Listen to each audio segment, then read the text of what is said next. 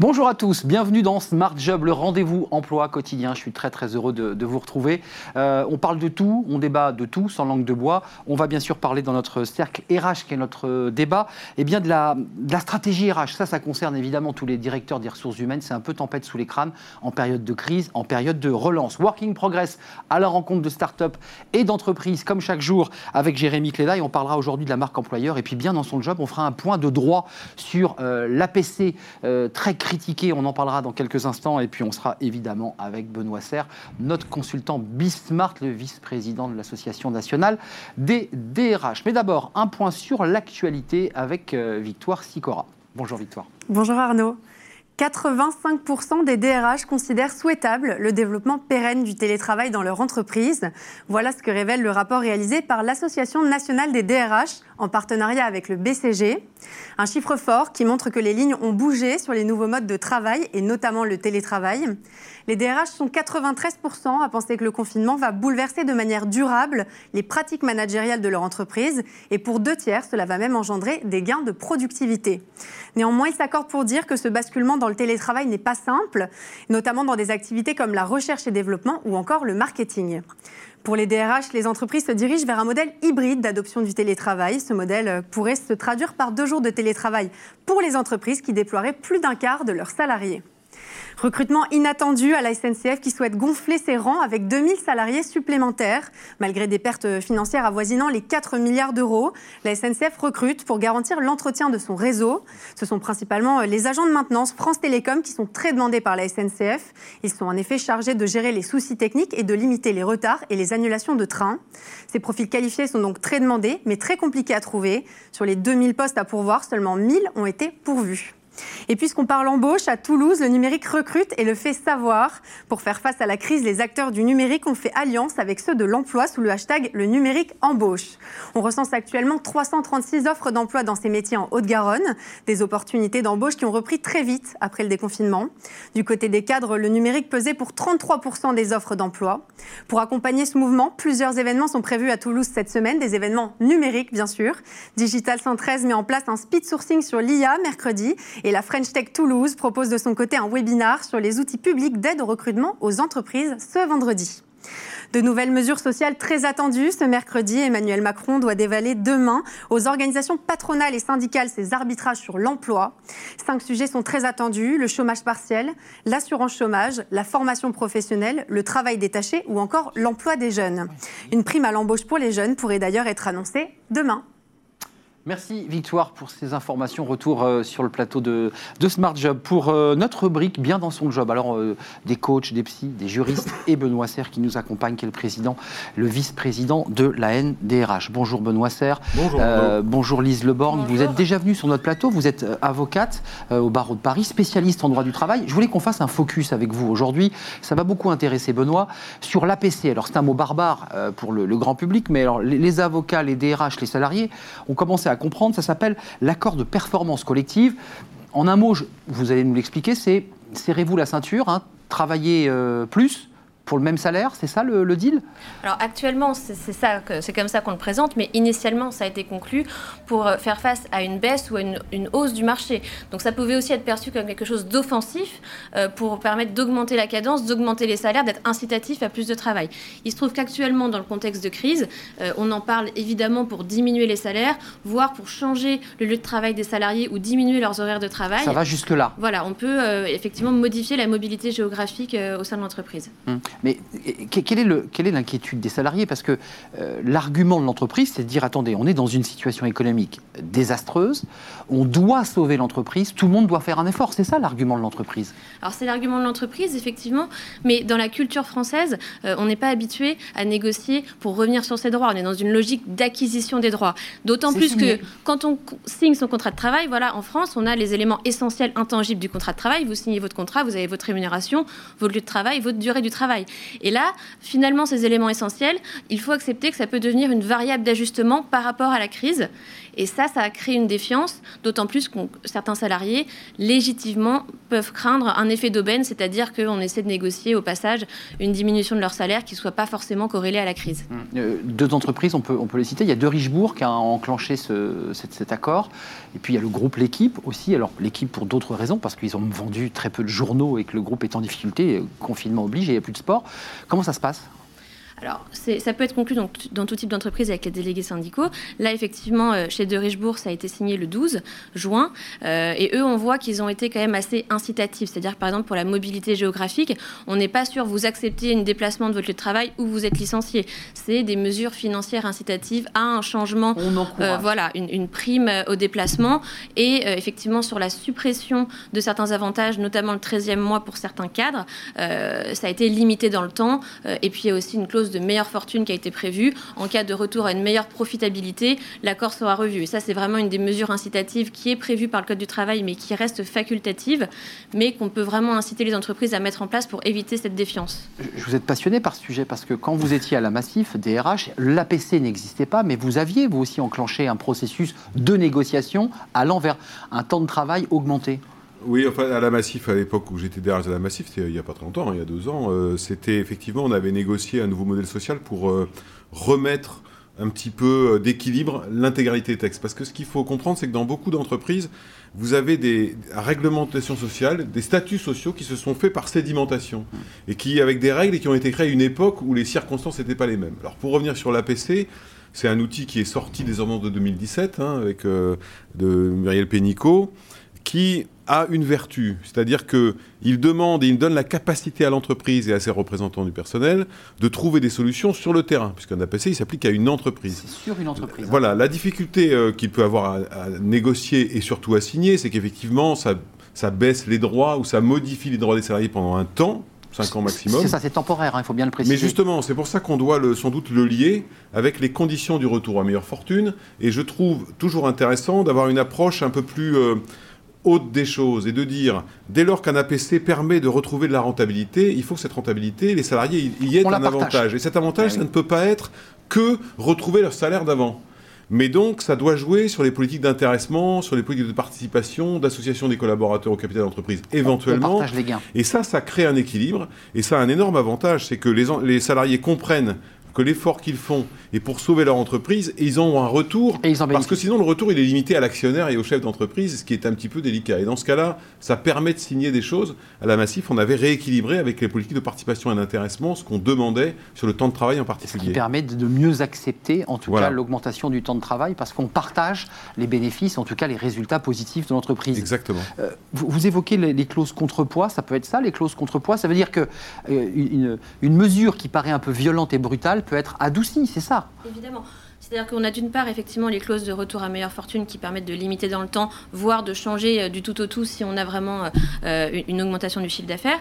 Et puis surtout, on peut prévoir d'associer les actionnaires, les dirigeants salariés et les mandataires aux efforts collectifs pour que de manière proportionnée, eux aussi participent à l'effort collectif et donc ça peut inciter les salariés à, adhérer au dispositif.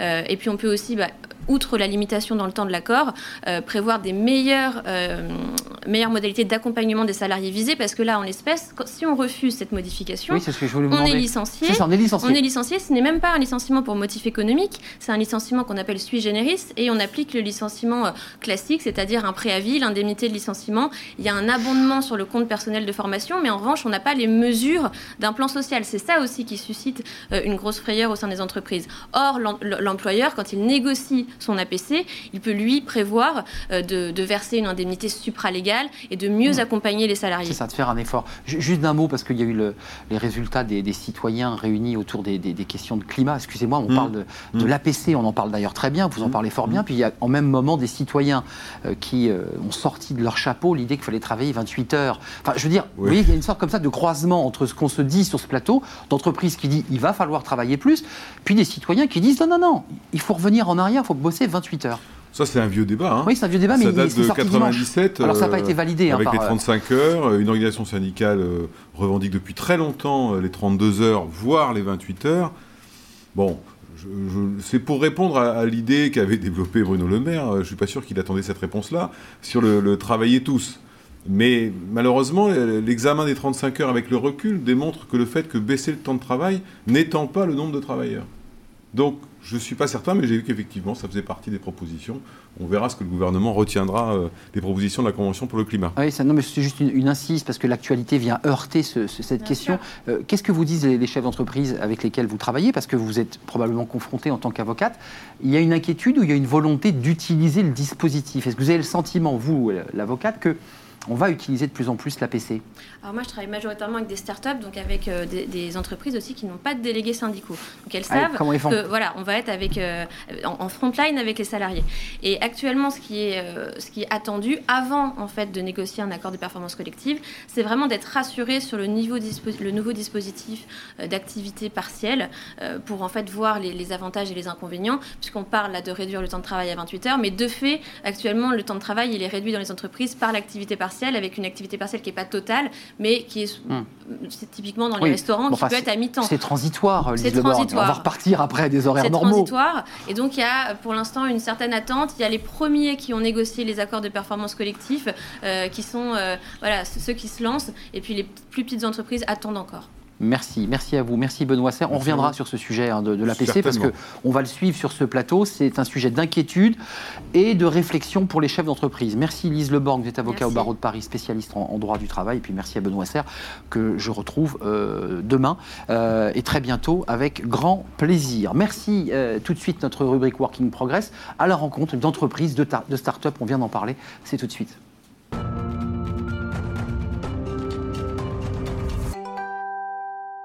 Tout de suite, Working Progress chaque jour avec Jérémy Cléda qui m'accompagne. Bonjour Jérémy, vous êtes le cofondateur de Welcome to the Jungle.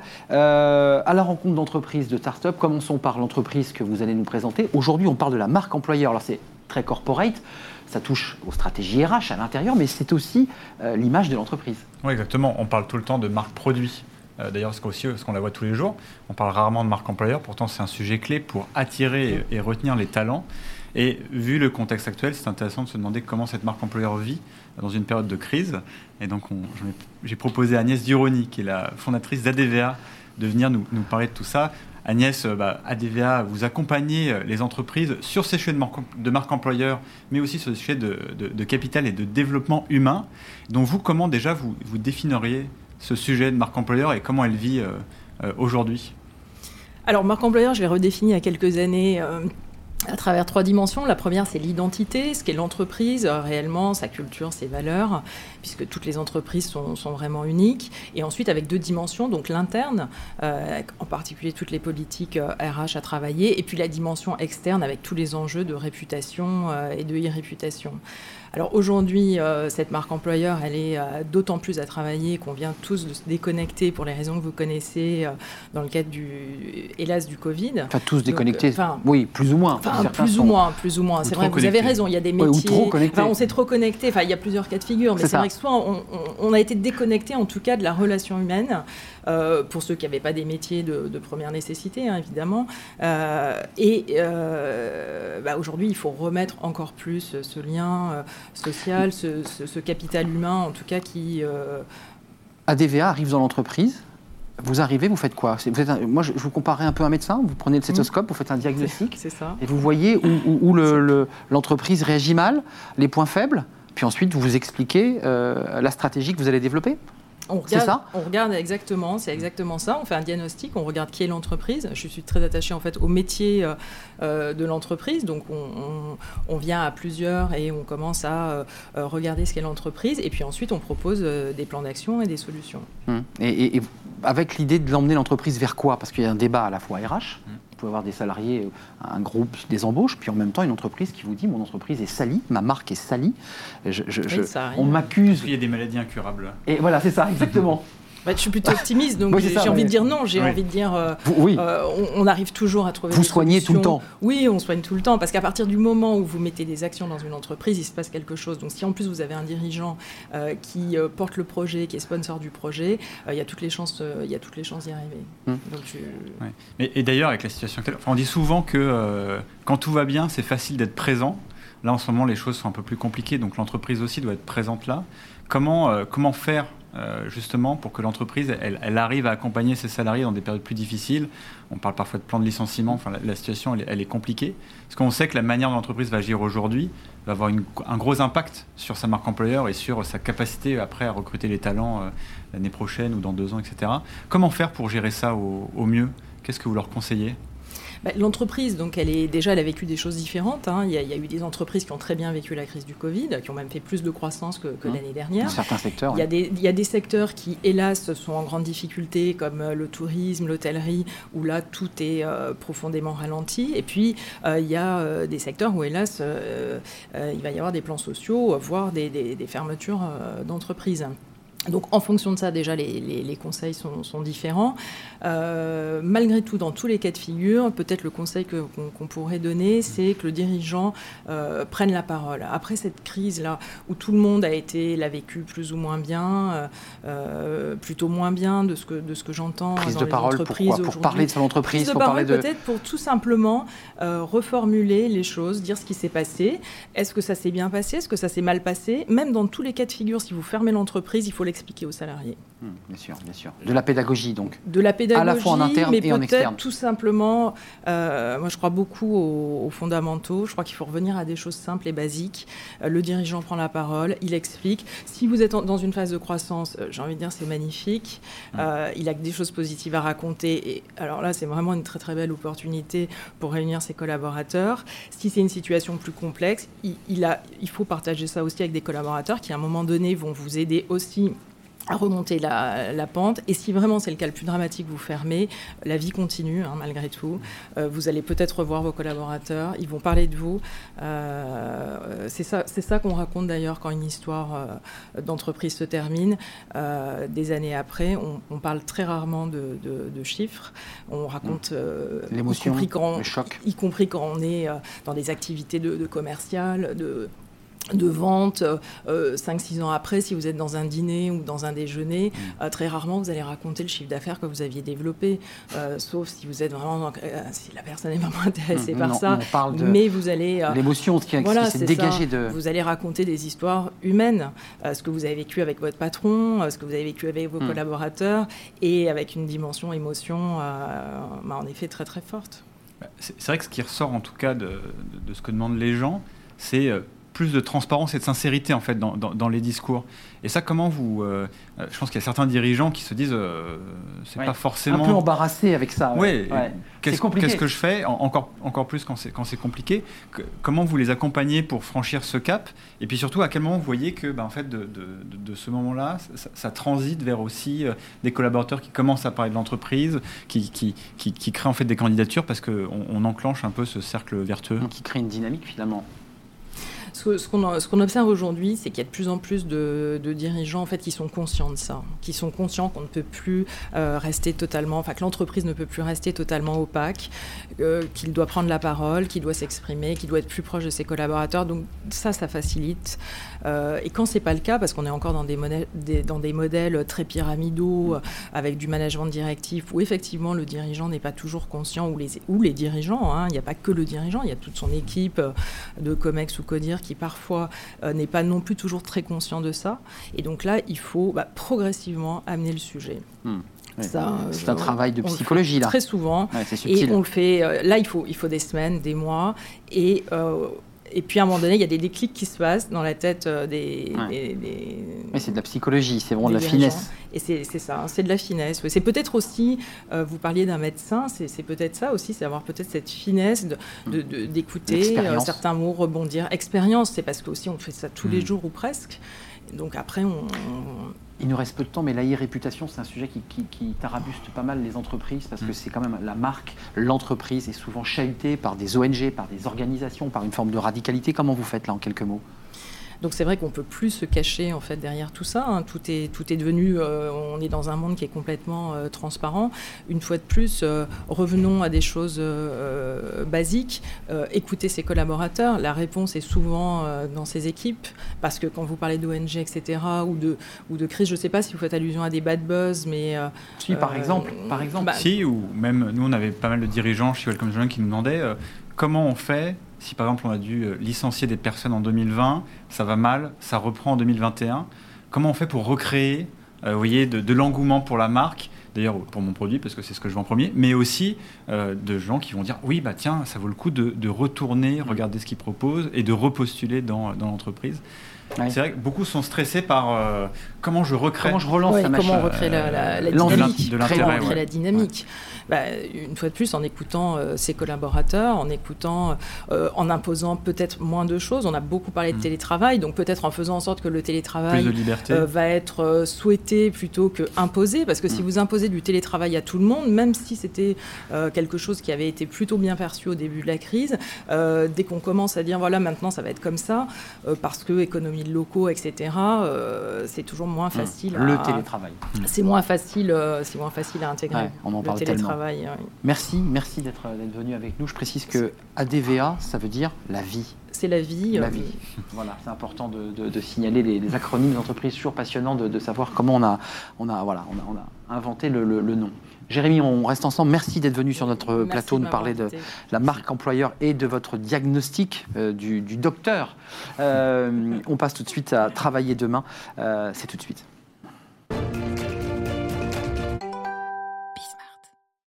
Tout de suite, travailler demain à la rencontre d'une start-up comme chaque jour sur Smart Jo- Smart Job.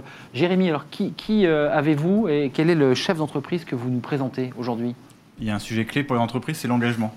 Euh, et donc je pense que sur ce sujet, il fallait parler de Useful et d'Emmanuel Bonfils, euh, qui a créé Useful il y a 10 ans. Euh, bonjour Emmanuel. Bonjour. Useful, en gros, vous accompagnez les marques dans leur stratégie d'engagement. Donc Ouais. c'est un- c'est un sujet qui est, qui est- qui est très large. Donc vous les aidez à, à prendre position, à affirmer une raison d'être, euh, à défendre une cause. Enfin, c'est- très varié. Mm. Euh, c'est sûrement un sujet critique, et, et notamment cette année, euh, puisqu'on l'a vu, il y a beaucoup quand même de, de sujets en cours qui sont clés pour les hommes et aussi pour les marques. Alors Mhm. concrètement, comment vous faites pour amener des entreprises qui se posaient, par exemple, ils se posaient pas forcément la question avant, à les amener sur ce, sur ce terrain? Alors pour une entreprise qui ne se posait pas la question avant, c'est un processus qui peut être assez long aussi parce que on parle de transformation en fait euh, des mentalités, finalement transformation de l'entreprise, euh, transformation de, de différentes choses. Il faut quand même qu'il y ait des porteurs euh, au sein de l'entreprise. Il faut que l'entreprise se pose la question euh, d'une manière ou d'une autre, par exemple à un dirigeant qui est porteur, ou bien alors euh, il faudrait que euh, certains de leurs publics clés, euh, eux, euh, posent la question. En fait, Mmh, Euh, il faut que Mmh. voilà, il faut que la question vienne de quelque part. Euh, nous, euh, on a un biais d'autorité parce qu'on vient de l'extérieur, donc euh, forcément, il y, a un- y a un biais cognitif, mais il n'est pas suffisant à faire bouger une grosse organisation comme une entreprise. Donc c'est vrai qu'actuellement, par exemple, le, le, le moment est, est parfait, puisque euh, les, les enjeux sociétaux sont au cœur de, de toutes les émissions, de, de tous les sujets. Ligne de crête, on peut basculer, on peut, on peut réorienter là. On peut aussi partir dans tous les sens, d'ailleurs. Oui, donc vous les cadrez. C'est important aussi, oui, de choisir euh, Le les, bon en- chemin. les engagements, notamment, qui sont un peu euh, les, les piliers sur lesquels on va, on va construire l'engagement des autres envers soi. C'est les engagements que nous-mêmes on choisit. Donc euh, c'est ceux-là qui, euh, qui, vont, qui vont être vraiment le, le, le socle sur lequel on va bâtir. Et c'est ceux-là qu'il faut bien choisir, surtout en ce moment où un petit peu euh, tout type de sujets sociétaux. euh, Oui, il y a plein de boîtes qui communiquent sur tout et qui s'engagent sur tout. C'est compliqué de, Mm. de Bon. suivre un peu ce qu'ils font. Et- beaucoup et- de labels, beaucoup de, de choses, c'est compliqué, ouais. Tout à fait, ouais, c'est c'est à ça que je pensais. Et, et c'est pas le. On peut avoir des, euh, des, des individus qui vont communiquer de manière un petit peu dispersée, ou voire même des organisations euh, qui vont euh, du coup disperser un petit peu leurs moyens sur différents sujets. Il faut déjà savoir valoriser ce qu'on sait faire, euh, ce qu'on sait faire de bien, euh, choisir ses engagements, euh, choisir les sujets sur lesquels on veut aller, Mais un exemple et puis concret. ensuite capitaliser dessus. Une entreprise, parce que c'est intéressant, di- une entreprise Bah, un de l'alimentaire, de l'agroalimentaire, qui se dit, euh, voilà, j'améliore mon produit, mon engagement, la qualité de mes Mm. produits. C'est quoi le... le- Alors, euh, un exemple qui me vient, bon, c'est un exemple qui est assez euh, lourd euh, en termes de transformation, il est vrai. Euh, c'est un de nos clients récents, le, le groupe Tribala et plus spéci- spécifiquement la marque Vrai.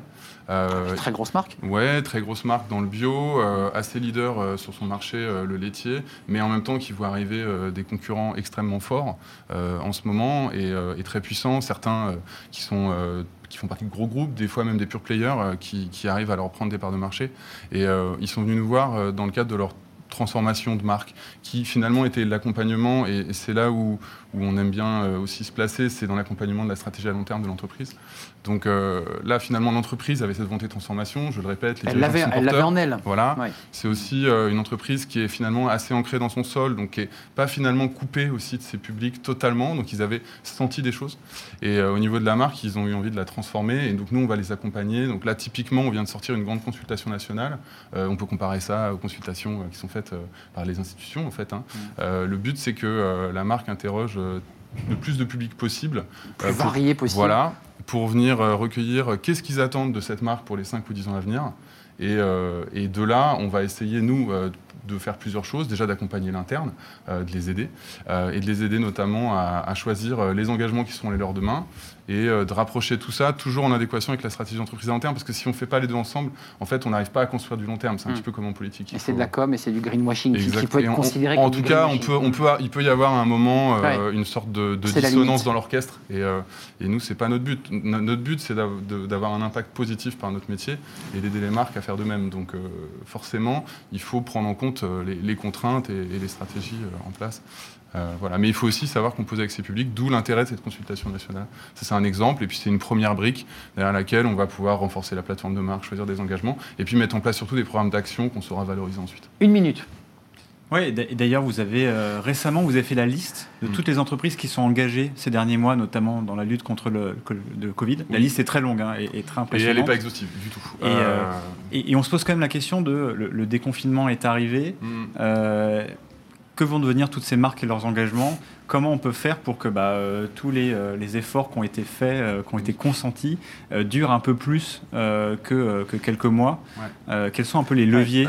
Pour les convaincre de faire ça sur le long terme C'est vrai qu'il y a un vrai enjeu, c'est-à-dire pour les publics euh, que nous sommes, c'est-à-dire les concitoyens, euh, on a un intérêt à ce que les marques se découragent pas. Donc il faut qu'elles aient un feedback positif qui les encourage.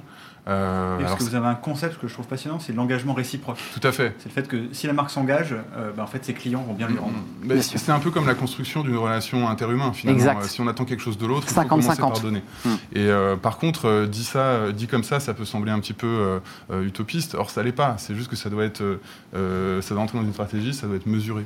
Et, euh, et ainsi, on peut en- entre guillemets mesurer le ROI de cet engagement qu'on donne et, euh, et travailler dessus. Et donc, euh, pour répondre à ta question, euh, je, je pense que ce qui va être intéressant, c'est de voir quelles sont les marques qui ont choisi des engagements qui sont cohérentes avec leur raison d'être, Mm. dans quelle mesure elles arrivent à les poursuivre, est-ce qu'on arrive à les encourager à le faire, et puis peut-être justement d'autres enseignements un peu à contrario, quoi, mais difficile à dire. Nous, on a essayé par exemple de les encourager par notre initiative. Ça sera le mot de la fin. C'est passionnant. On, on vous réinvitera sur ce plateau parce qu'il y a plein de, on avait encore plein de questions avec euh, Jérémy. Euh, le 50-50, effectivement, le- les citoyens euh, Mhm. et consommateurs euh, associés à la marque. Merci Emmanuel Beaufils. Useful, UZ, Useful. useful. Voilà, je l'avais mal prononcé. Tout est dans le nom. Tout est dans le nom, Useful. Exactement. Merci. C'était notre start-up avec Jérémy Cléda. Euh, Welcome to the Jungle. On se retrouve, Jérémy, demain, évidemment, pour de nouvelles aventures dans Working Progress. Tout de suite, une courte page de publicité, évidemment. Puis on se retrouve pour le cercle RH. Euh, on va s'intéresser eh ben, justement aux stratégies RH euh, dans cette période de crise post-Covid et de relance, espérons-le. C'est dans quelques instants.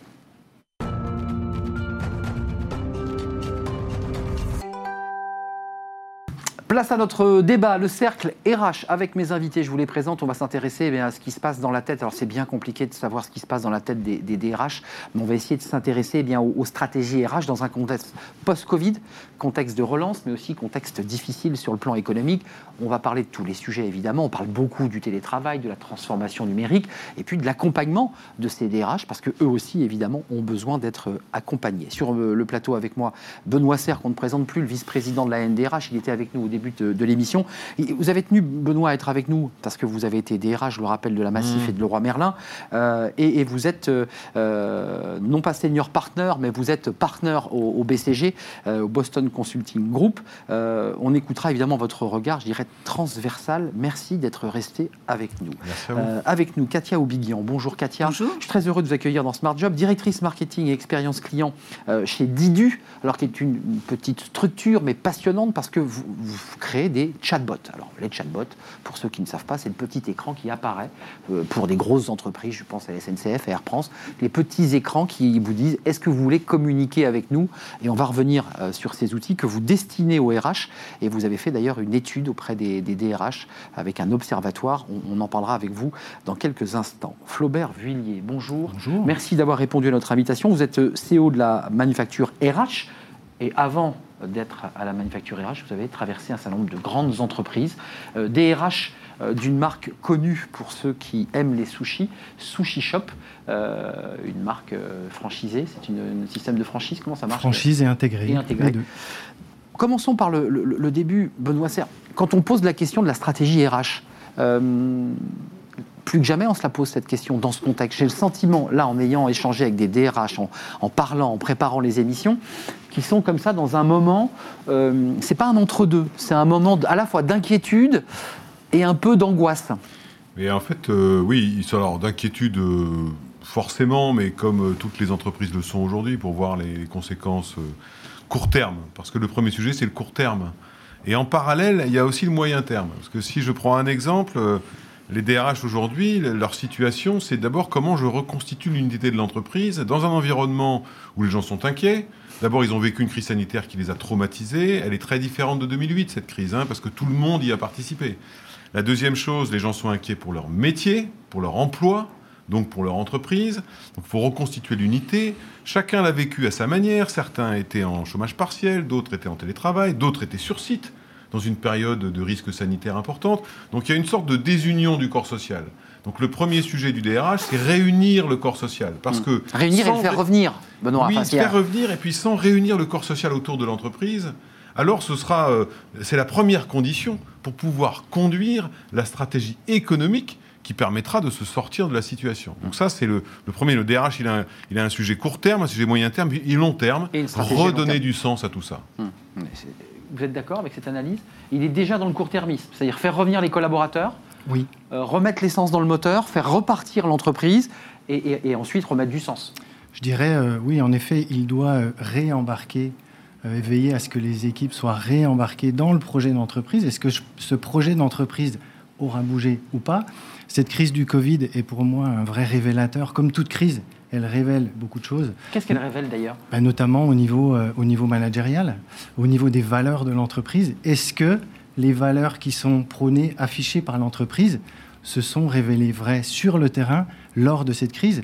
Une entreprise qui va, dans ses valeurs, mettre de la bienveillance. Est-ce que cette bienveillance a vraiment été vécue par les collaborateurs, par les équipes dans ce moment de Covid? Hum, c'est du RH euh, washing, on parle du green washing, il peut y avoir un peu de, RH washing, c'est-à-dire tout est super dans l'entreprise, puis en fait on découvre sur certaines informations euh, d'hier, d'ailleurs dans notre journal d'hier, on découvrait que bah, les salariés qui avaient été interrogés trouvaient que les managers étaient un peu plus durs, moins sympathiques, un peu plus cassants, que c'était moins cool.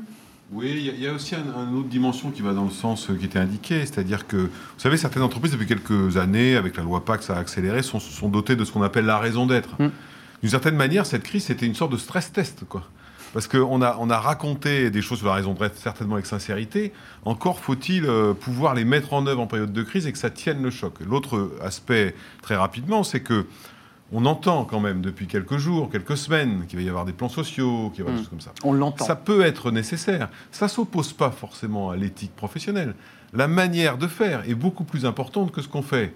Et je suis convaincu, et pour avoir discuté avec pas mal de mes confrères et consoeurs, que le premier acte du monde d'après, c'est la manière dont on va gérer le retour des collaborateurs au travail et dont on va gérer les prochaines semaines, voire les prochains mois. Si là, les entreprises ne les gèrent pas en intégrant un certain nombre de données, de leur raison d'être, de valeurs, de prise en compte de ce qu'ils ont vécu, alors, le monde d'après a des soucis à se faire, les entreprises également. Moi, je vous ai lu, hein, la crise constitue le premier acte du monde d'après et recourir aux méthodes d'avant signera son échec. C'était une phrase que j'ai tirée d'un de vos articles passionnants, justement sur cette, cette, ligne de crête entre le monde d'hier et le monde de demain qu'on prépare, qu'on essaie d'inventer. Et, on y reviendra. Vous dites, il faut aujourd'hui être beaucoup plus dans l'horizontalité, moins dans la verticalité. Je voudrais vous donner la parole chez Didu parce que vous n'êtes pas une start-up, enfin en tout cas l'idée, il y a ce côté comme ça, euh, innovation euh, vous l'avez été aujourd'hui. Il y a 10 ans. Absolument. Euh, les, les chatbots au, au service des RH, racontez-nous, parce que ces RH, ils sont dans leur bureau, ils sont submergés de demandes, euh, évidemment, de leurs collaborateurs, période Covid, multiples questions d'ordre sanitaire. À quoi, ça, à quoi ça leur sert ces chatbots? On va le voir à l'image, hein, pour que les- les- ceux qui nous regardent comprennent bien. hein, ce sont des petites vignettes qui apparaissent, donc c'est- Bah, écoutez, le, chatbot, en fait, il a, dans les RH, il a la même fonction que euh, pour un chatbot de client, c'est-à-dire qu'il va répondre hein, tout le temps, super vite, à des questions assez simples. Euh, L'avantage de, l'outil, c'est que comme il est disponible euh, 24 heures sur 24, 7 jours sur 7, euh, et qui peut être mis à jour extrêmement facilement, euh, nous, ce qu'on a constaté chez les entreprises clientes qui avaient des chatbots à destination de leurs salariés, c'est qu'elles ont été en mesure, entre guillemets, d'accompagner euh, les évolutions euh, et les questions nouvelles que les collaborateurs avaient euh, en temps réel. Donc et ça, ça pas a un été chatbot client, on est bien d'accord. Non, hein, là, c'est un chatbot je salarié, de train. absolument. Là, c'est un chatbot destiné aux collaborateurs d'une structure. En temps normal, ça répond à des questions du type congé, euh, quelle est la politique euh, ticket restaurant de l'entreprise, euh, quels sont euh, les éléments de paix. Euh, dans un événement euh, comme la crise du Covid, ça a pu répondre à des questions comme euh, quelles sont les conditions du chômage partiel dans mon entreprise, est-ce que tel site est ouvert ou pas? Et donc, ça a apporté des réponses en temps réel, entre guillemets, euh, à, à- à l'évolution de ce qui se passait au sein de la structure. Vous me disiez que c'était aussi une manière pour le RH de pouvoir se reconcentrer sur, je dirais, Mm. presque son cœur de métier, parce que quand il est sollicité par des, des interférences, qui n'en sont pas d'ailleurs, mais il est obligé de répondre, et donc il ne peut plus trouver le, le, le, le- la- le souffle ou la respiration. Vous êtes d'accord C'est un outil utile quand même. Mais c'est d'autant plus utile que vous disiez tout à l'heure, euh, on ne parle pas des clients. On, si, on parle des clients internes, que sont les collaborateurs auprès de la DRH. Il y a les clients externes, et les deux se rejoignent d'ailleurs euh, au travers de, de- de l'image de la marque employeur, puisqu'aujourd'hui, les clients externes regardent ce que font les marques au niveau de leurs collaborateurs. Et c'est vrai qu'un outil comme un chatbot permet déjà, euh, aujourd'hui on le voit toutes et tous, quand on se connecte à un site, il y a toujours un, chatbot. Euh, sur un site de, recrutement, c'est d'autant plus important qu'il doit y avoir une réactivité euh, très importante en la matière. Donc ça permet de, certainement de délester euh, les DRH et qui, se concentrent sur euh, des tâches à plus forte valeur ajoutée. Euh, Benoît Serre, il y a- l'enjeu numérique, là on le voit, qui, est un outil de, support euh, à l'action et au travail des, des RH. Vous, vous allez plus loin. J'imagine que vous souscrivez à ce type d'outil parce que vous avez été euh, RH, alors pas en période Covid, mais si vous l'aviez été, j'imagine qu'on est, on est sous l'eau. Les collaborateurs vous posent des questions sanitaires, médicales, de santé, ouais. d'horaire. Enfin, c'est terrible. J'ai- D'abord, je l'ai utilisé, j'ai mis en œuvre des chatbots parce que j'y j'y vois plein d'avantages en fait. Euh, trois avantages essentiels. En fait, le premier, c'est que les salariés vivent dans leur vie avec un système qui leur répond. Et vous savez qu'on a un sujet depuis longtemps, c'est que les, entre- les salariés, quand ils vont dans leur entreprise, ont l'impression de reculer de 10 ans. Parce que les systèmes informatiques d'entreprise ne leur permettent pas de leur offrir ce que leur offre leur smartphone. Donc le fait de développer ce type de choses, ça, ça participe de la modernisation ou de la perception de modernisation. Donc ça joue sur l'image employeur.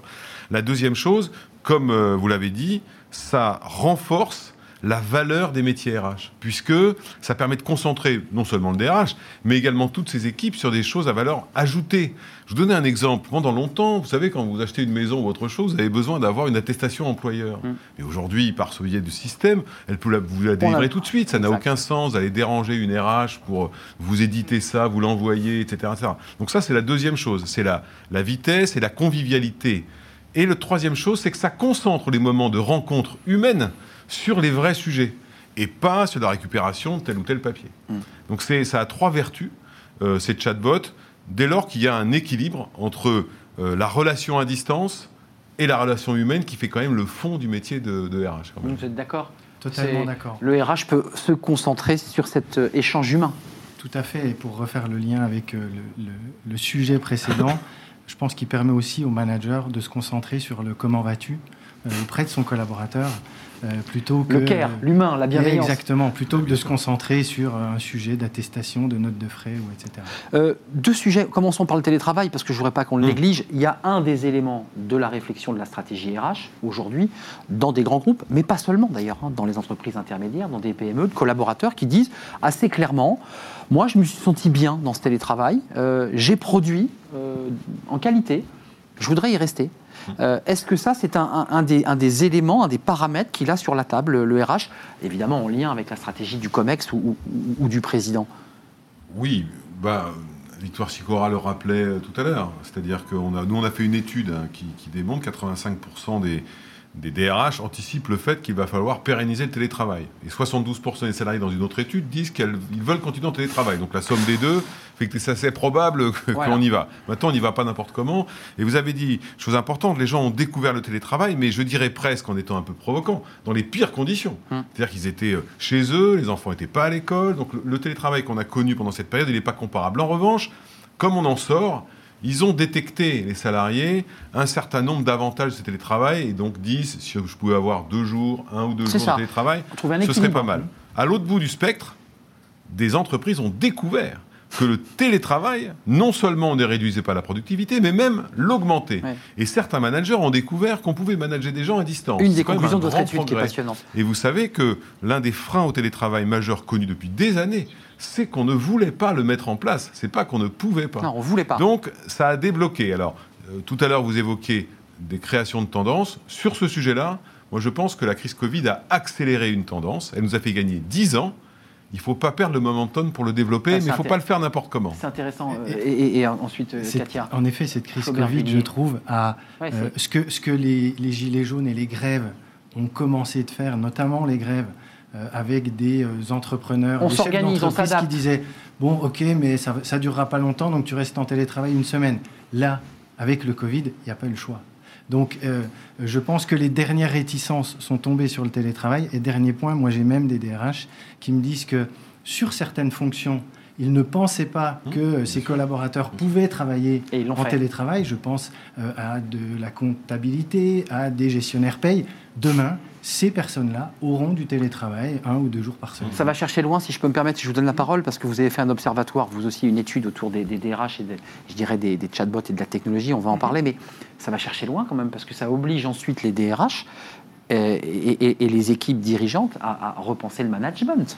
Ah bah, c'est-à-dire, honnêtement, c'est-à-dire qu'on voit quand même là qu'on n'est plus dans du contrôle et de l'évaluation, mais il faut être dans du transversal, du, du mode projet, de... non? On vient de le dire, c'est-à-dire que le télétravail qu'on a mis en place de manière massive, on l'a mis en place sous la contrainte. Mm. Donc c'est sûr qu'on avait une bonne raison de le faire. Euh, si on veut le mettre en place maintenant, il faut trouver une autre raison. Et cette autre raison, ça passe par la volonté de l'entreprise, donc la remise en cause de son schéma de management, la remise en cause de son schéma de contrôle, la remise en cause de la collaboration des gens et probablement la remise en cause du rôle de l'espace de travail. Parce que si les gens viennent, mettons trois jours par semaine, et qu'ils n'y font que ce qu'ils font chez eux, ils vont pas avoir bien intérêt de venir. En revanche, ça veut dire que le développement de systèmes de travail qui permettent la collaboration, eh l'intelligence collective, l'entreprise va devenir le lieu de l'intelligence collective. Alors que les gens seront et voilà on se connecte. Eh eh tandis que les gens pourront travailler chez eux. Donc c'est une évolution qui est beaucoup plus forte. C'est pour ça que le télétravail ne s'instaurera durablement que si on ne le traite pas comme un effet de mode, mais comme un effet structurant de l'évolution du travail. En tout cas, un phénomène qui a l'air profond et, qui, en tout cas, a l'air d'être enclenché. Euh, Katia Aubiguian, sur cet observatoire que, que, Didu a fait, euh, dites-nous, quelle était d'abord la question que vous leur posiez et qu'est-ce que vous en avez tiré de, ces résultats? C'était la deuxième vague. Donc, on fait des, études depuis euh, 4 ans. Euh, mais auprès des RH, c'était la deuxième fois. Donc, comme je vous l'ai dit, on a démarré au départ sur la relation client, mais très très vite, la relation salarié a fait partie des projets dans des très grandes entreprises que nous avons accompagnées sur ce sujet-là. Et euh, on avait fait une étude euh, il y a exactement deux ans qui montrait que ça émergeait, mais c'était encore assez faible. Et devant le, la croissance de ce type de projet dans les grandes entreprises, on a voulu prendre le pouls deux ans après euh, avec une partie qui était des questions identiques. Il s'est trouvé que euh, le terrain était prévu au moment de, la crise. Pendant le Covid. Donc on a été assez opportuniste, on a rajouté une question bah sur l'utilité des chatbots en, période de crise. C'est pas bête. Et en l'occurrence, parmi les entreprises utilisateurs, à 70%, ils ont déclaré que c'était plus utile qu'en temps normal. 25% en temps normal, eh et, donc euh, une infinité de, ces répondants a estimé que ce n'était pas utile. Pour le reste, on leur a posé des questions sur leurs attentes, sur leur niveau de satisfaction. Euh, et force est de constater qu'en deux ans, il y a eu des progrès euh, assez phénoménaux, puisque ne serait-ce que la connaissance des chatbots a bondi de 38 points. Euh, les attentes sont extrêmement claires. Ça rentre dans les mœurs. ça, rentre dans les mœurs. ça rentre dans les mœurs. Les DRH savent exactement quoi en attendre. C'est-à-dire que la première fonction, c'est d'abord de répondre aux aspects organisationnels. Question pratique. Voilà. Mmh. Mais la gestion de crise arrive très très vite derrière. le support aux formations arrive très vite. le support à la mobilité interne arrive très vite. Et en fait, il y a satisfaction salariée? Alors, c'était une étude auprès des services Ouais. RH. C'est intéressant de savoir salariés. aussi comment le salarié, lui, a vécu euh, cette relation euh, Nos virtuelle. clients, ça, ils le mesurent. C'est-à-dire que dans nos outils, vous avez des statistiques où en permanence, vous, bah, déjà, vous regardez le nombre de conversations qui sont euh, répondues, euh, celles qui sont euh, positives. Donc, vous pouvez estimer qu'un client euh, qui, ouais, ou un salarié qui, qui a la réponse à sa question, qui en Bah, il plus content. il a- déclare qu'il est satisfait, a priori, Bon, voilà, c'est autant d'appels évités euh, à des personnes pour des questions à faible valeur ajoutée. Euh, et puis, euh, en regardant les conversations, euh, les utilisateurs ont aussi envoyé des signaux au DRH. C'est-à-dire que au début de la crise, euh, on a certains de nos clients qui se sont rendus compte qu'il y avait plus de conversations en échec que d'habitude, Hmm. et tout simplement bah, parce qu'ils n'avaient pas encore les réponses aux questions qu'avaient Oui, les collaborateurs. oui. Donc c'est un moyen. Parce que l'État n'avait pas encore décidé d'une date de fermeture ou ou Et d'ouverture. donc c'est un outil qui peut être extrêmement réactif, bon, non seulement pour apporter les réponses Très au agile, fur et à fait, mesure, mais aussi pour repérer un certain nombre de signaux euh, faibles potentiellement dans l'entreprise. Euh, et c'est extrêmement réactif, à la fois euh, dans ce que sentent les collaborateurs, mais aussi dans la manière dont l'entreprise peut y répondre. Euh, passons du, du numérique, c'est-à-dire des, des outils de support au, au RH, à une réflexion, on, on l'évoquait, modification des espaces de travail, modification de la manière dont on va travailler dans l'entreprise. On va plus loin, puisque vous allez plus loin. Vous dites, si on n'utilise pas cette crise pour faire participer plus le salarié, participation, actionnariat, euh, transversalité de la prise de décision, c'est un échec. Euh, vous qui prenez là un peu le pouls, et évidemment euh, Flaubert Vullier, est-ce qu'on est parti sur un- une crise qui va durcir la relation sociale, pour le dire un peu simplement, ou est-ce qu'on est dans une crise qui va réouvrir d'autres horizons? Qui, qui veut répondre? C'est une question fondamentale. Bon, très bien. Non, c'est très difficile de vous dire comment ça va se passer. On n'a pas de boule de cristal. J'en sais rien. Ce qu'on sait simplement, c'est que cette crise aujourd'hui, tout le monde l'a vécue, et donc tout le monde ayant été associé à la crise, tout le monde s'attend plus ou moins à être associé à sa sortie de crise. Ça, c'est le premier point. Donc la question du management, de l'association des collaborateurs, d'une manière ou d'une autre, Déterminante. va être quand même très très déterminante. Et puis la, la deuxième chose qu'on sait globalement quand même, c'est que la tension sociale, il faut le reconnaître, en France avant la crise était très élevée et que par conséquent, elle ne demande qu'à repartir. Quand le ministre de l'économie nous annonce, euh, il y a une dizaine de jours, qu'on va avoir 600 000 chômeurs de plus, on ne va pas le faire comme ça. Donc ça veut dire que la dimension humaine et la manière dont les entreprises vont gérer tout ça va être extrêmement déterminante. Soit on intègre le fait que des entreprises vont devoir malheureusement faire des plans sociaux pour se sauver elles-mêmes et donc sauver les emplois qui vont avec. Mais je, je crois qu'il y a des sujets qui doivent pouvoir se faire de manière euh, propre et construite et associée et expliquée. Mm. La transparence, la confiance Ouais. et l'honnêteté sont quand même des mots très importants quand vous négociez des choses difficiles. Hum, Vous êtes très attaché évidemment à ces, à ces valeurs, parce que ce sont des valeurs que, que vous évoquez. Vous êtes d'accord? Vous, vous, à travers les clients que vous rencontrez, dans les, les angoisses, les crises, les réflexions, vous avez le sentiment qu'ils ils sont ouverts à, partir vers cette réflexion, je dirais dans le care, dans la bienveillance, dans l'idée qu'on accompagne, ou est-ce que la précipitation, la crise euh, peut, créer des situations brutales? Moi, dans, les clients avec lesquels je discute beaucoup, euh, l'option est plutôt de faire de cette contrainte une opportunité. C'est euh, d'arriver à créer quelque chose de nouveau. Alors attention, et je dis toujours attention à une chose, c'est lorsque vous disiez tout à l'heure, on associe les collaborateurs, lorsqu'on leur demande leur avis, faut qu'il y ait un retour. Et il ne faut pas juste demander Oui. pour demander, il faut derrière mettre en place ou pas et expliquer pourquoi on ne met pas en place. Pourquoi on le fait ou pourquoi on le fait pas Exactement. Mais je pense que c'est vraiment euh, euh, à ces deux niveaux que euh, se joue la stratégie RH de, de l'après-Covid. On a juste le temps, le, le dialogue social, parce qu'il y a un débat sur les branches, c'est très technique. hein, pour ceux qui le suivent, il y a un, un travail sur les branches, mais il y a aussi un dialogue social qui se fait au sein de l'entreprise. On l'a vu tout à l'heure avec l'APC. On le revoit, ce dialogue social. Certains disent c'est trop lent, euh, on n'a pas les bons interlocuteurs, l'entreprise met un temps fou à avancer. Oui, on reste sur le modèle social Ah, typique, classique. Non, mais dans le cadre du dialogue social. Alors le dialogue social pendant la crise, il a été extrêmement intense. Mm. Il ne faut pas perdre de vue, ça a été extrêmement intense. Après, c'est vrai qu'on rentre dans une nouvelle phase et qu'aujourd'hui, euh, le dialogue social, il est quand même structuré par les textes, le gouvernement et les organisations syndicales. Mm. Donc euh, si les entreprises veulent bouger, bouger vite, si les DRH veulent bouger, vite, si les salariés veulent bouger vite, permanence. bah, il faudrait que les deux autres parties de l'équation Aille aillent bien bouger vite aussi, c'est-à-dire euh, les pouvoirs publics et oui, euh, les c'est organisations vrai qu'il y a un autre syndicales. acteur, c'est le pouvoir public, l'État. Bon, oui, parce que c'est quand même eux qui font la loi. hein. Hum, Vous en pensez quoi? Oui. Parce que euh, souvent on dit dialogue social, ça sert à rien, mais en même temps, le dialogue social, non, il je- a été je- très présent dans l'entreprise. Je pense que justement, durant cette crise, euh, il a mis, euh, enfin, cette crise a mis en valeur l'importance du dialogue social. Les organisations syndicales, moi, dans les échos que j'en ai, ont plutôt joué le jeu. Et les DRH se sont aussi adaptés. D'ailleurs, des réunions se faisaient euh, en visio, euh, ce qui avant était euh, difficilement euh, entendable. Et ça a Là modernisé aussi, le dialogue social. Cette contrainte a créé une opportunité, peut-être euh, un nouveau dialogue social euh, Hmm. au sortir de, de- de cette crise, Sur sur, le le terrain. terrain. En- en- Le Après- sujet, c'est les confédérations, c'est le débat national. C'est ce que je vous expliquais, le problème des branches, des Voilà, confédérations, de la politique Le débat qui national, la politique, qui est nécessairement politique, vienne un peu écraser Eh la oui. bonne volonté qu'on a observée tant du côté des entreprises Du que du côté des organisations Oui. syndicales sur le terrain. Donc c'est pour ça que, par exemple, on parlait du télétravail. Première réaction, on négocie un accord national interprofessionnel qui va bloquer tout le monde. Laissons les entreprises Ah le oui, faire. parce que chaque Et secteur est d'ailleurs, différent. les ordonnances de 2017 par ce gouvernement a organisé le dialogue social au plus près du terrain. Il faut surtout pas perdre cette bonne habitude parce que c'est au plus près du terrain. Vous savez, c'est pas les confédérations et les ministères qui créent des emplois, ce sont les entreprises. Donc laissons les entreprises travailler avec leurs représentants. C'est un, c'est un débat Voilà. euh, au niveau des branches au niveau des entreprises. Un tout dernier mot. Si euh, je devais prendre une Flaubert image d'actualité, j'ai l'impression que le- les représentants des organisations syndicales sur le terrain sont un peu comme les maires. oui. Euh, au on plus est- près de la réalité. sujet, voilà. Mmh. Et puis après, il y a le national. euh, Ouais, voilà. avec ses enjeux nationaux Exactement. et plus Voilà. politiques, peut-être même idéologiques. Merci euh, Florent Vullier, vous êtes CEO de la, ma- de la ma- manufacture. Flaubert Vullier, CEO de la manufacture RH, Euh, et vous êtes passé par un certain nombre d'entreprises, au contact évidemment des, des entreprises. Katia Aubiguian, merci d'être euh, venue sur ce plateau nous parler de cette chatbot et de cet observatoire entreprise d'IDU. Vous êtes la directrice marketing. Et puis Benoît Serre, merci, euh, vice-président de la NDRH, l'Association nationale des DRH. On parlera d'ailleurs de votre observatoire et l'étude hein, qui en a découlé.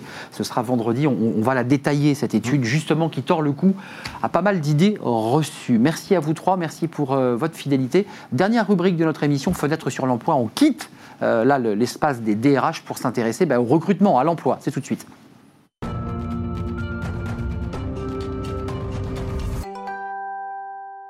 Dernière rubrique de Smart Job, fenêtre sur l'emploi. On quitte les RH, direction eh bien l'emploi, les recruteurs. Avec moi sur ce plateau, Thierry Bismuth. Bonjour. Bonjour. Ravi de vous accueillir. Vous êtes le fondateur d'Odyssée RH. Tout à fait. Alors, vous, ça va être comme ça, une sorte de, de, de- de- de vent euh, d'espoir, parce que vous avez, et vous allez nous l'expliquer, cinq bonnes nouvelles à destination de ceux qui cherchent un emploi. Pourquoi il y a cinq bonnes nouvelles alors que le climat est plutôt un peu morose? Et bien justement, on va essayer d'éviter un peu les climats moroses. Moi, j'ai envie de vous envoyer de l'optimisme, j'ai envie de vous donner des bonnes nouvelles, parce qu'il y a beaucoup de bonnes nouvelles pour les demandeurs d'emploi. Je ne sais pas si vous êtes fan de Game of Thrones. J'aime bien. Bon, il y a Littlefinger dans Game of Thrones pour tous les fans, qui est un grand stratège et qui dit le chaos est une échelle, ça n'est pas un gouffre, le chaos c'est une échelle. Et je crois que dans le chaos actuel, il y a une échelle, il y a beaucoup de bonnes nouvelles pour les demandeurs d'emploi. Alors vous pourrez trouver que par certaines fois, je suis dans l'observation, dans d'autres, dans l'acte de foi, mais c'est aussi important d'avoir de l'acte de foi. Ah, L'espoir, c'est une énergie. Hein. Exactement, voilà. On va donner de l'énergie aux demandeurs d'emploi et en tout cas cinq bonnes raisons et des moyens d'y croire. Première bonne raison, toute la France devient le terrain de jeu pour le demandeur d'emploi. C'est-à-dire que désormais, alors que jusqu'à présent, il devait toujours chercher un job qui était 30, 45, 60 minutes de chez lui. Là, Bah il- voilà. il, élargit euh, Exactement. la carte. Il va pouvoir aller chercher un job qui lui plaît partout sur le territoire. D'une part parce que, et vous venez de le citer sur l'étude de la NDRH, 85% des DRH ont considéré que le télétravail allait être pérennisé, voire euh, développé. Et bien maintenant, il va pouvoir se prévaloir de ça pour aller chercher des jobs beaucoup plus loin de chez lui. Alors, si on va au plus proche, on pourrait considérer même qu'il peut aller à 200 ou 300 km de chez lui en expliquant qu'évidemment, il va être chez lui pour travailler pendant trois jours par semaine et qu'une ou deux fois par semaine, il pourra quand même aller au siège et faire les 200 km Le fameux télétravail. Et tous les bienfaits du télétravail. On a beaucoup parlé des bienfaits, ou en tout cas de l'impact du tra- du télétravail pour les entreprises et les collaborateurs. Moi, je veux dire que c'est une formidable opportunité pour le demandeur d'emploi qui va pouvoir trouver le job de ses rêves à 300 ou 400 km de chez lui. En tout cas, sans avoir honte de le dire euh, au recruteur ou à l'entreprise en disant euh, bah voilà, je vous propose du télétravail. Au- Auparavant, c'était plus compliqué quand Ah, même. Voilà, c'est-à-dire qu'en fait, Flaubert l'a dit, c'est-à-dire qu'il y a un certain nombre d'entreprises qui ont réalisé que c'était possible à l'occasion de la crise et du confinement, mais ils se sont aussi équipés pour ça. Et désormais, les entreprises, elles savent faire travailler des gens à distance. Ça, c'était une bonne nouvelle, les autres. Alors, deuxième bonne Vos nouvelle. parce Alors, la deuxième- hein, vous êtes, vous Alors, êtes venus... eh bien, euh, je vais sortir de l'anonymat. Je vais vous dire, je vais vous expliquer comment ça se passait pour le candidat dans le monde d'avant et on va parler du monde d'aujourd'hui. Dans le monde d'avant, il fallait que je trouve une offre d'emploi qui m'intéresse, que j'aille chercher sur le web le mail du recruteur ou de l'opérationnel, parce que si je l'envoyais sur la boîte mail générique, j'étais dans un algorithme, voilà. Enfin, et puis, et puis derrière, il fallait qu'il ouvre le mail, qu'il le trouve intéressant, qu'il me recontacte. Aujourd'hui, l'un des bienfaits du, du- du confinement, c'est que tout le monde s'est mis sur les réseaux sociaux professionnels, notamment LinkedIn, oui. citons-le. Qui Trois- explose. Trois fois plus. Hmm. Ça veut dire que votre recruteur, votre opérationnel, il est là. Hmm. Il est là et surtout sur les réseaux sociaux, il interagit. Donc si vous identifiez la personne que vous vouliez contacter mais qui ne vous aurait pas répondu, là vous allez pouvoir regarder son flux, regarder ce qu'il dit, rebondir sur ce qu'il dit. Vous n'êtes plus un CV dans le, dans, le, dans le magma général, vous êtes un individu avec lequel il échange et donc finalement vous allez pouvoir créer une discussion avec lui avant de lui dire au bout de quelques échanges Ah, au fait, il y a un de tes postes qui m'intéresse. Hum, Et, et de l'avoir identifié. Troisième, parce que là, le temps file Alors je à me dépêche. D'accord, je me dépêche. Euh, nouveau monde, nouveaux besoins. C'est-à-dire que euh, on voit bien, euh, il paraît que maintenant on va vouloir relocaliser les industries, on va vouloir consommer local, consommer bio, on va vouloir isoler nos appartements. Bref, il y a toute une série de changements dans les modes de consommation et dans les modes de travail qui vont changer également les besoins des entreprises. Et ce que je conseille moi aux demandeurs d'emploi, ça n'est pas d'essayer de répondre à une offre, c'est d'anticiper les changements dans les modes de consommation, d'imaginer ce que ça peut devenir pour lui comme opportunité et de postuler à des postes qui n'existent pas encore. En un mot, sentir le marché. Exactement. Euh, sentir et, et même euh, euh, imaginer le marché, même avant qu'il n'intervienne, c'est-à-dire postuler à des postes qui n'existent pas. Et par exemple, je vais prendre un exemple et puis je vais aller vite à l'exemple d'après, mais si par exemple vous êtes dans, dans la livraison, bah, vous pouvez tout à fait aller voir le petit producteur de tomates ou de fruits qui est en bas de chez vous. Lui, il avait l'habitude de passer par la grande distribution. Pendant le confinement, Il il, a en créé une On passe en direct et on va lui proposer de livrer les particuliers une journée ou deux par semaine. Cinquième bonne nouvelle? Euh, quatrième. Quatrième, alors, très vite. Alors, bah, vous allez rejoindre des innovateurs. Je vais caricaturer encore une fois à l'extrême. Dans le monde d'aujourd'hui et de celui de demain, on a d'un côté les patrons d'entreprise qui se replient aujourd'hui sur la crise, qui attendent qu'elle passe, qui vont consommer tout leur PGE en fait. Parce que comme ils vont perdre un peu d'argent tous les mois, dans 12 mois, il faudra rembourser un PGE qu'ils n'auront plus en trésorerie. Et puis, il y a les innovateurs, il y a les conquérants, il y a les entreprises qui continuent d'y croire, de développer des nouveaux marchés. Et ceux-là, ils vont avoir besoin de recruter. Ceux qui recrutent sont les bons managers, sont les managers inspirants. Donc, si vous postulez, vous serez avec un manager inspirant. Trois secondes pour le cinquième élément. Il va y avoir des tonnes d'entrepreneurs dans les années qui viennent et c'est une excellente nouvelle. On se rappelle que le nombre d'entrepreneurs a doublé à l'occasion de la crise 2006-2009. Entre 2006 et 2009, le nombre d'entrepreneurs a doublé.